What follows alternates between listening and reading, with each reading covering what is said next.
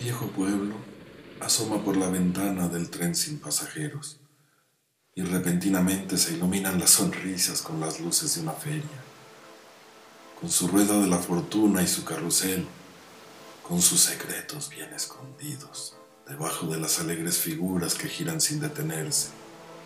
Hagamos una escala. Ven, te invito a entrar.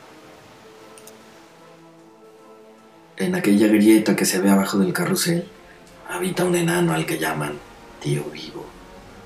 Tío Vivo es un viejo que adivina la suerte, la suerte que sube y baja de la gente, gente que se niega a mirarse al espejo.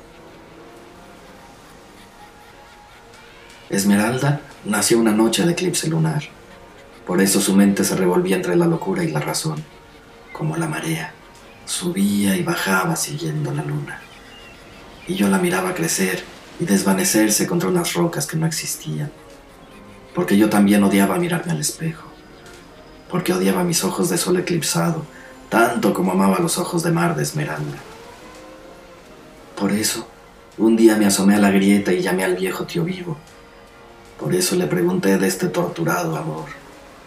Pero el viejo no tuvo que adivinar, porque se había apoderado de la pleamar de mi adorada esmeralda.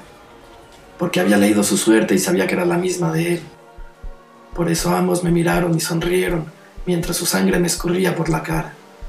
Esa cara que miré por última vez en el espejo antes de arrojarme al mar. Trágicas historias que se van desvaneciendo mientras dejamos el pueblo atrás. Continuamos la marcha y vamos avanzando. Espero que te haya gustado esta pequeña historia. Yo soy el halcón nocturno. Buenas noches.